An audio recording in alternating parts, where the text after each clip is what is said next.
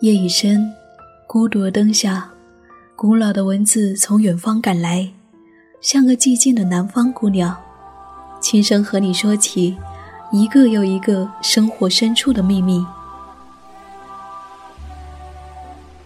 这里是荔枝 FM 一四六四九，寂静书房，寂静书房，我是夏意，我是夏意，和你一起虚度美好时光，美好时光。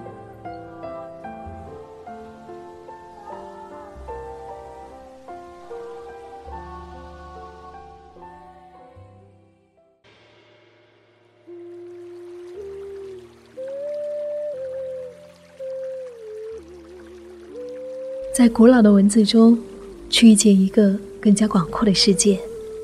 嘿，亲爱的耳朵，欢迎来到寂静书房，我是夏意，夏天的夏，回忆的忆，很高兴在这个时刻，让我们一起倾听生命的另一种声音。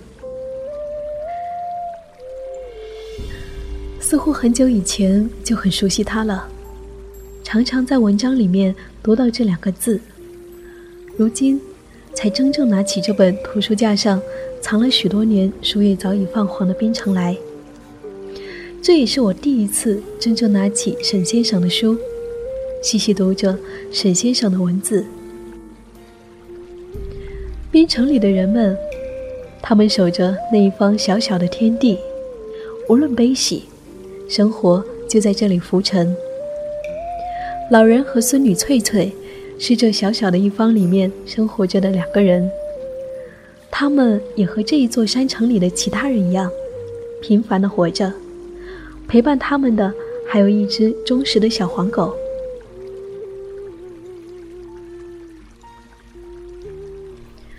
西边的船头里，一个老人，一个女孩，一只黄狗。这也许是小溪边要渡河的人最熟悉的一幅画面了。老人是朴素的渡人者，活了七十年，从二十岁起便守在这小溪边，五十年来不知道把船来去渡了多少人。无论风晴阴雨，只需要岸那边吆喝一声，老人便略弯着腰，两手援引了竹篮，把船横渡过小溪。翠翠是老人唯一的亲人。在溪边生，在溪边长，因了老人的善良和质朴，翠翠在这山里面也濡染了老人良好的品性。日子在小溪边渐渐的流淌着，老人的脚步渐渐蹒跚了，而女孩渐渐长成了标致的姑娘。如同成长一般，曾经的单纯，终有一天会渐渐消逝。代替的是成长后的纷繁复杂的人事。爷孙女俩曾经平淡的日子，随着翠翠的成长，也终于变得不再平静。翠翠该找一个好人家了，老人终究不能再照顾翠翠了。河街上，一户长水码头的好人家里，不知道是巧还是不巧。在非凡热闹的端午节里，山南水西的兄弟俩几乎同时对翠翠埋下了爱慕之心。故事没有结局，老人作古后，翠翠依旧守候在老人守候了五十多年的船头，等待他的是未知的未来。无论悲喜，亦或笑泪，都翻腾在这山城里人们的心里，不为外界打扰。而外界的阴晴已缺，也不为这座山城里的人们所知。山城里面，人们就这样怀着各自的心事，静静的生活着。其实，很多时候，我们的生活亦是如此吧。各自怀着自以为重要的事情，缓缓的，一生就这样过去了。沈从文的文字里面透露着质朴。淡然又不失深刻。读着编程里面的一些文字，常常让我陷入深思，怀想起许多人事来，想起从前的遭遇种种，有一种释然的情绪，深深的吐一口气，留下一抹淡然的微笑。还记得在一本杂志里面读过一段沈先生的文字，很是喜欢。我看过很多地方的云，走过很多地方的桥，喝过很多地方的酒，但只爱过一个正当好年华的女子。我希望，当我年老的时候，我也会说出这样的话来。这一生，我只爱过一个正当好年华的男子。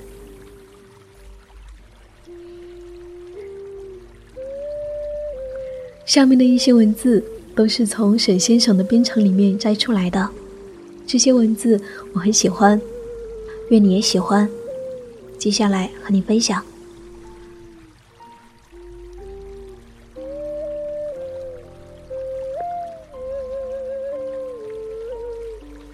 一切总永远那么禁忌，所有人民每个日子皆在这一种单纯的寂寞里过去，一份安静。增添了人对于人世的思索力，增添了梦。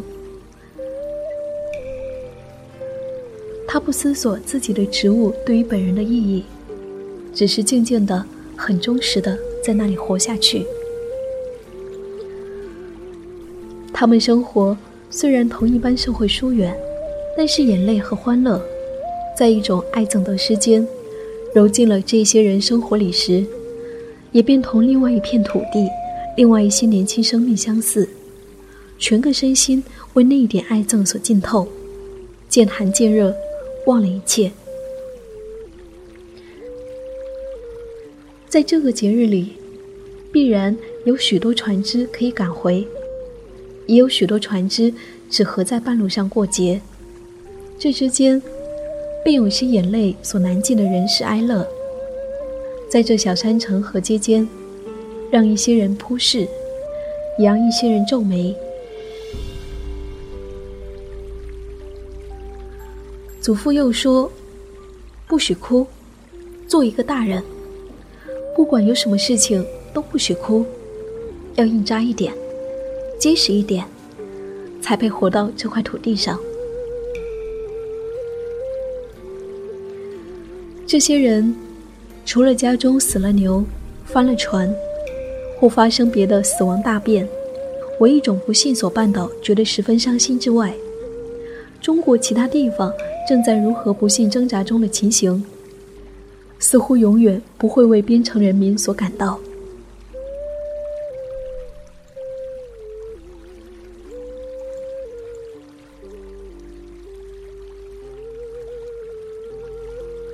那这就是想跟您分享的一些书中的一些片段。其实，《边城》这一部小说不是很长，很短。这本书也是特别薄的一本书。如果你还没有读过这本书，推荐你找来读一读。来自于沈从文的《边城》。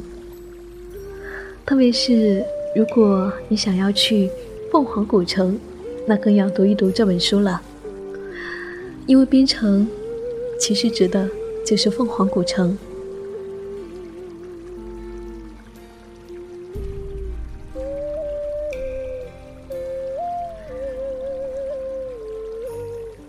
遇见好的文字，就像遇见一个良人，他衣着朴素，露着真诚的微笑，温柔的和你说起一个更加广阔的世界。这里是寂静书房，我是夏意。谢谢我的阅读和思索，有你相伴。好了，亲爱的你，晚安，愿你今夜好梦。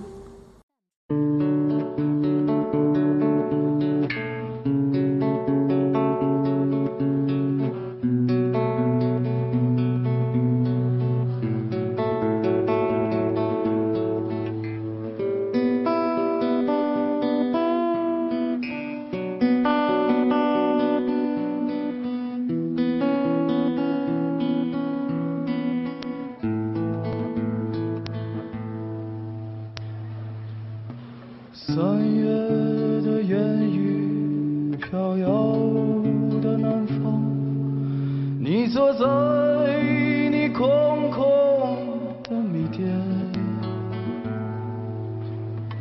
你一手拿着苹果，一手拿着命运，在寻找你自己的香。窗外的人们匆匆忙忙，把眼光丢在潮湿的路上。你的舞步划过空空的房间，时光就变成了烟。爱人，你可感到明天已经来临？码头上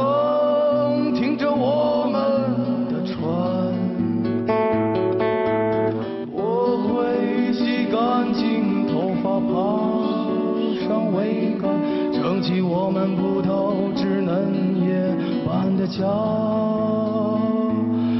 爱人，你可感到明天已经来？码头上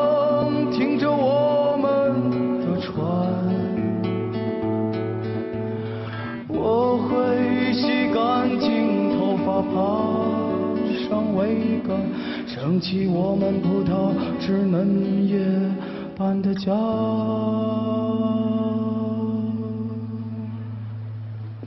谢谢。